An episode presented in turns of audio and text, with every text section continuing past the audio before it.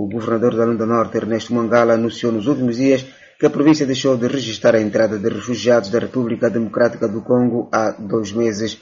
Em declarações à imprensa, Mangala assegurou que a ausência de cidadãos estrangeiros que procuram segurança em Angola deve-se ao facto de se registrar neste momento a paz e estabilidade nas regiões Kassai e Kassai Central.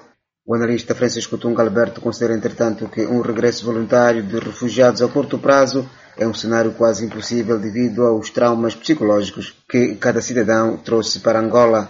Tunga Alberto disse ser mais provável que os refugiados se fixem definitivamente em Angola do que regressar ao seu país, por, para muitos deles, a entrada para este país vizinho constituir uma oportunidade para viver longe do estado de guerra permanente na República Democrática do Congo. A comunicação do senhor governador da província da Lunda Norte é puramente uma publicidade política, porque a quem já foi refugiado, mesmo deslocado interno, para não falar de nós que já fomos refugiados, sabem ainda se real o que, é que vão encontrar no terreno.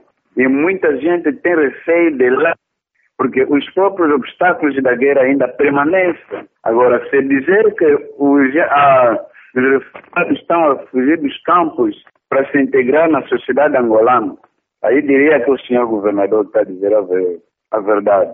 Digamos, a economia informal daquela população, da, das caçais em todas as fronteiras, são suportados pelo garimpo em Angola. E atravessar a fronteira no tempo de paz tem sido difícil. Agora entraram, voltar mais. Francamente, isso é impossível.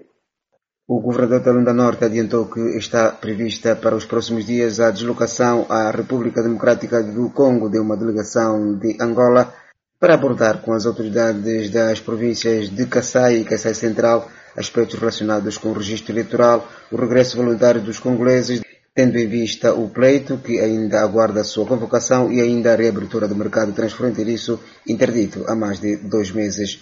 Venâncio Rodrigues, Voz da América, Luanda.